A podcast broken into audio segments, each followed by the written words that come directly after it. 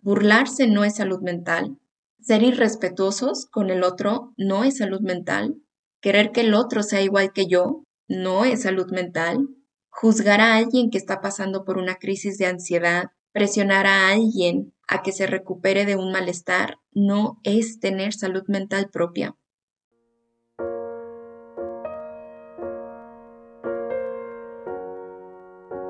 Crecer da miedo, porque implica descubrir quién eres, alejarte de situaciones dolorosas y de aquello que te lastima. Crecer es mirar hacia adentro, para poder aceptar lo caminado, reconocer a los otros y buscar cuál es tu verdad. Es verte inmerso en enfrentar separaciones, mirarte vulnerable y decir lo que sientes y piensas sin destruir, pero sabiendo que solo así te construyes. Crecer es escribir tu propia historia. Yo soy Adriana Zúñiga y para mí será un gusto acompañarte en este proceso, porque sé que crecer duele. Te saludo nuevamente con muchísimo gusto, ahora en este cuarto episodio, y hoy vamos a tocar un tema que es base para poder ir desglosando ahora sí en concreto ciertas problemáticas que le competen a la salud mental. Vamos a hablar de qué es la salud mental, qué conlleva, qué implica y algunos factores que se relacionan con la salud mental, porque creo que a veces es un concepto que todos y todas utilizamos y hablamos de él, pero creo que a veces queda muy corto, ¿no? Y además suena como que es bien fácil, pero pues aquí vamos a ir desglosando todo lo que implica. Si ustedes buscan en Internet, en algún artículo, en algunos libros, se pueden encontrar distintas definiciones de lo que es salud mental. Por ejemplo, una de ellas es la salud mental, es el estado de equilibrio que debe existir entre la persona y su entorno sociocultural. Incluye el bienestar emocional, psíquico y social e influye en cómo piensa, cómo siente, cómo actúa y cómo reacciona la persona ante momentos de estrés. La Organización Mundial de la Salud define la salud mental como un estado de bienestar en el cual el individuo es consciente de sus propias capacidades, puede afrontar las tensiones normales de la vida, puede trabajar de forma productiva y fructífera y es capaz de hacer una contribución a su comunidad. El psicoanalista Sigmund Freud definía la salud mental como la capacidad de amar y trabajar. Bueno, estas son algunas definiciones teóricas y pues qué padre, ¿verdad? O sea, qué padre, suena bien fácil, estas palabras de bienestar, ay, sí es el equilibrio, sí, mi capacidad de amar, de trabajar, pero pues es bastante complicado. Y vamos a ir tratando de desglosar todo esto. La salud mental conlleva un proceso de toda la vida.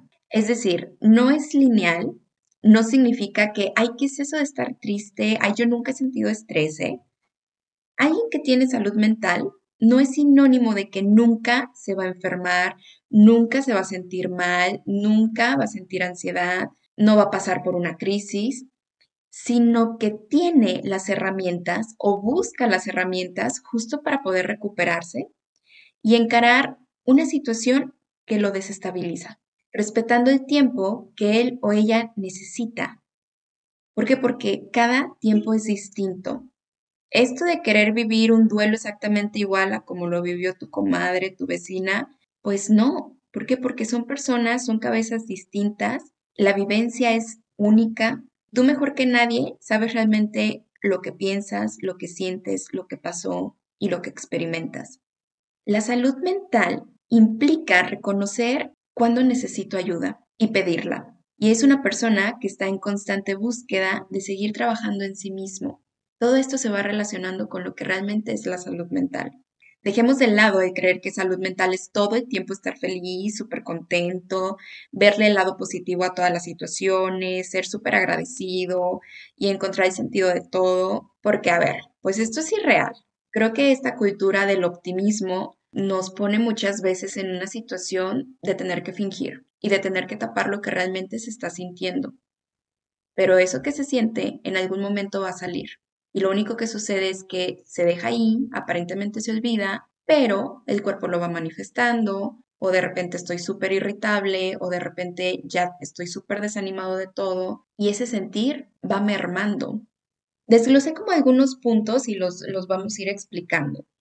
Fíjense, algo bien importante, lo pongo como punto número uno, es que la salud mental se forma desde la infancia. Desde que naces, incluso antes, tú ya traes una cuestión genética, orgánica, llegas a cierto tipo de contexto, de ambiente, con cierto tipo de vínculos, y todo va a influir. Y algo fundamental es cómo fuiste tratado desde pequeño, incluso desde antes. Si eras visto, tomado en cuenta, si te chequeaban, eran cariñosos contigo, atentos, satisfacían tus necesidades, o si por el contrario pues te tocó estar rodeado de una familia controladora en donde recibías malos tratos, comparaciones, críticas, mensajes de que nada era suficiente o que tenías que depender totalmente de tus padres, porque si no algo malo podía pasarte, si te sobreexigían, si había violencia, golpes. ¿Por qué va a influir? Porque el cerebro se va a estructurar de forma distinta acorde a cómo eres tratado. Científicamente está comprobado cómo el desarrollo neuronal y las conexiones neuronales no son las mismas en un cerebro que recibe buenos tratos a uno que recibe malos tratos. Y si ustedes me escuchan y dicen, no, pues ya valí, he crecido rodeado de más amenazas, este maltrato, violencia, etcétera, acuérdense que esto influye, pero no determina puesto que también va a influir la parte biológica que mencionábamos, rasgos propios de tu personalidad, vínculos posteriores que vayas formando, las experiencias que te toque vivir, tu genética, tu preparación, tu contexto, las actividades que realizas, entre otras cosas.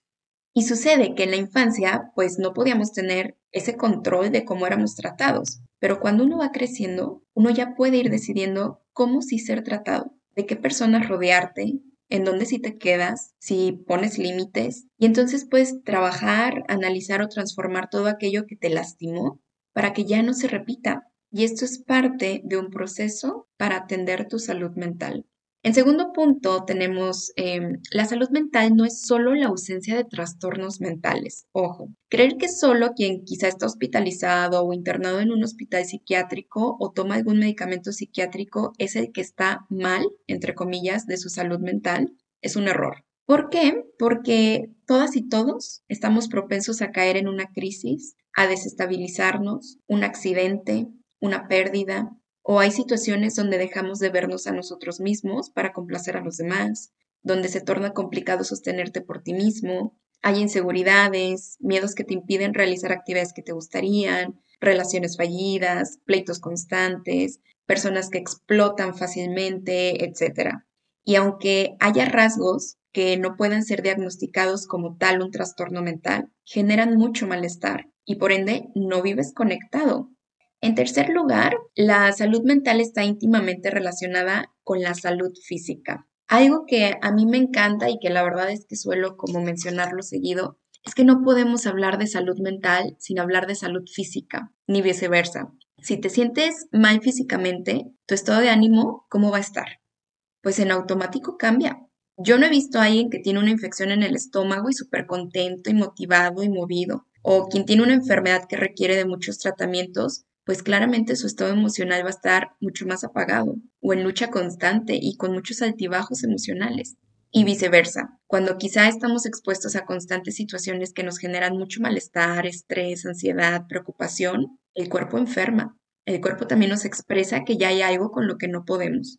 Para mí es fundamental descartar si hay alguna cuestión física que pueda estar perjudicando o pueda ser causa incluso de los padecimientos emocionales.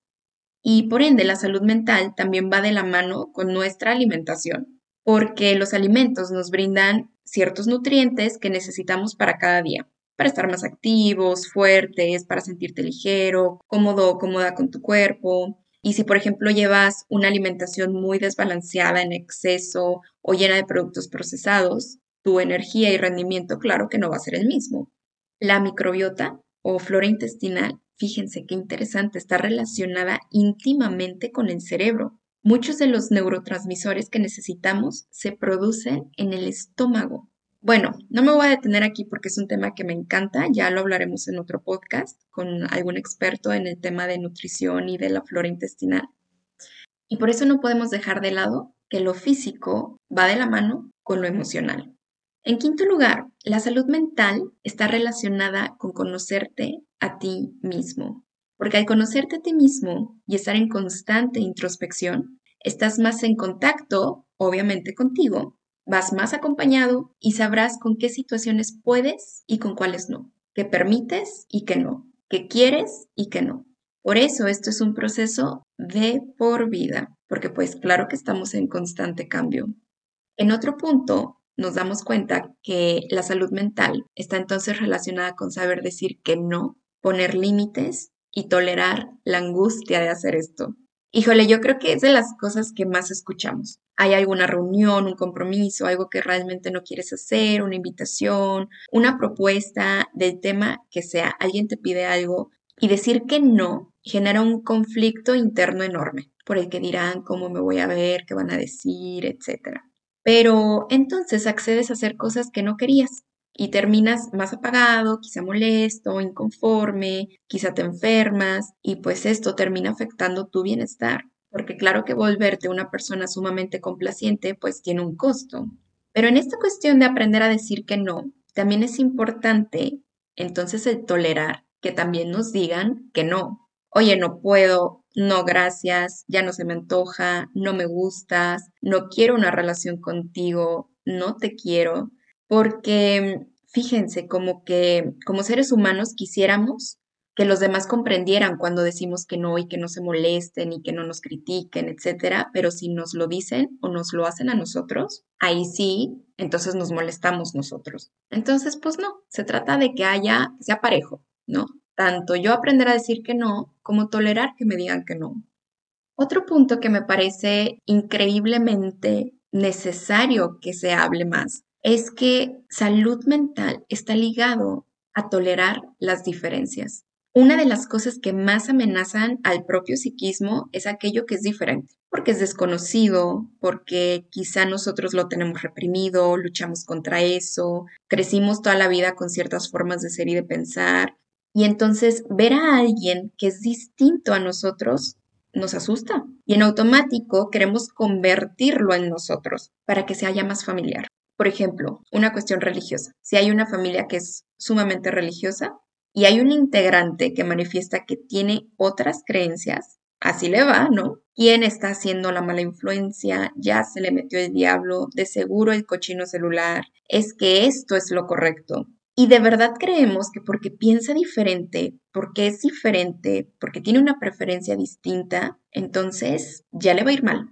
Parte de tener salud mental es permitir que el otro sea otro, que el otro haga su vida y no jalarlo a que haga la vida que yo quiero y yo espero de él. Eso no es tener salud mental.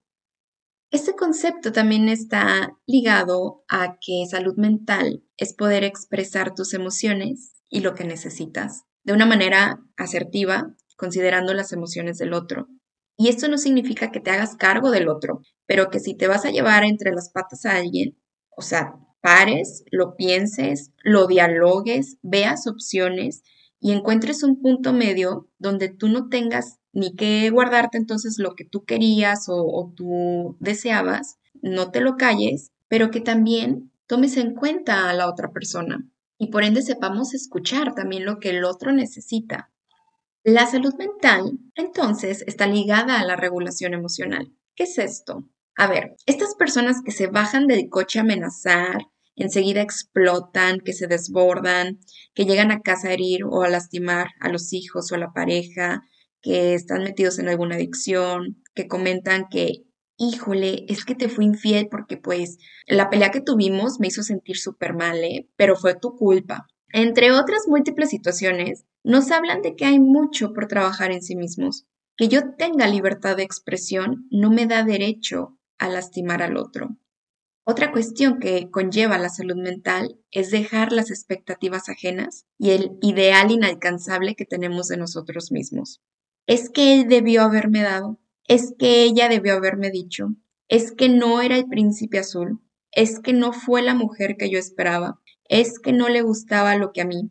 O la frustración que genera el no salí en el cuadro de honor, no saqué el 10, no me vi perfecto, ya quedé mal, es que soy un tonto porque no entré a la carrera que quería, ya se acabó mi vida, es que soy un fracasado porque no generó los ingresos que esperaba. No, bueno, pues imagínense el constante sufrimiento que se padece. Y les repito, Pues esto también suena bien fácil, pero por eso son procesos. No es sencillo, pero claro que se puede ir modificando poco a poquito. La salud mental está relacionada con tratar bien a los demás. Claro que bueno, pues primero es tratarte bien a ti mismo, ¿no? Una persona que te grita, que te humilla, que te expone, que te lastima física o verbalmente, pues estamos hablando de sus carencias, ¿no? De sus necesidades. El jefe que se aprovecha de su poder, que no considera a los otros, el papá que llega y golpea a la esposa, los que amenazan y chantajean, el que busca controlar cada paso que hace el otro, los papás que les dicen a los hijos de una u otra forma que la felicidad de ellos depende de las decisiones que tomen los hijos, el papá que se desaparece y abandona, etcétera, son signos evidentes de que su salud mental está sumamente frágil. Y si nos metemos como a escarbar por qué tienen estas actitudes, pues claro que podremos encontrar que este tipo de agresiones se las hacen también a ellos mismos. Otro de los puntos que se me hacen fascinantes es que la salud mental es sostener tu propia cabeza, es decir, hacerte cargo de ti, de lo tuyo, de tus emociones, de tus errores, para poder realmente respetar al otro, permitirle que haga su vida, que tú hagas la tuya, respetar las decisiones y lo que prefiere el otro. Burlarse no es salud mental. Ser irrespetuosos con el otro no es salud mental. Querer que el otro sea igual que yo no es salud mental. Juzgar a alguien que está pasando por una crisis de ansiedad, presionar a alguien a que se recupere de un malestar, no es tener salud mental propia. Y bien, podría seguir con una lista interminable de todo lo que está relacionado con este tema, y me parece importante también poder dejarles ciertos focos rojos. Ahí les va. Si quieres controlar todo, si no permites que los demás hagan su propia vida, si te encuentras la mayor parte del tiempo molesto o irritable, si constantemente te encuentras peleando, si llevas tiempo con una tristeza profunda y un desánimo que te consume, si escuchas voces o ves cosas o personas donde los demás no las ven o no las oyen, si te haces daño a ti mismo, te autolesionas, has pensado en quitarte la vida o lo has intentado, si nada te genera interés, si has dejado todo a medias, si constantemente enfermas, si no logras establecer una relación cercana y profunda con alguien, si atacas tu autoimagen, todo lo ves negativo, si tienes síntomas que te generan mucho malestar y tienes que dejar de hacer cosas que querías, si tus inseguridades te invaden, busca ayuda para ti, para tu hijo, tu hija, para la persona que manifiesta que le está pasando mal. Normalicemos ser acompañados ser acompañadas por un psicólogo o una psicóloga o con el especialista que se requiera. Revisemos nuestros hábitos, lo que sentimos, los temores, cómo nos hablamos a nosotros mismos, en qué parte del proceso vas y cómo estás realmente. Yo espero que algún día, en vez de sorprendernos porque alguien va al psicólogo, podamos más bien sorprendernos si alguien no va a terapia Recuerda que la salud mental es un proceso y no tienes que atravesar ese proceso tú solo o tú sola.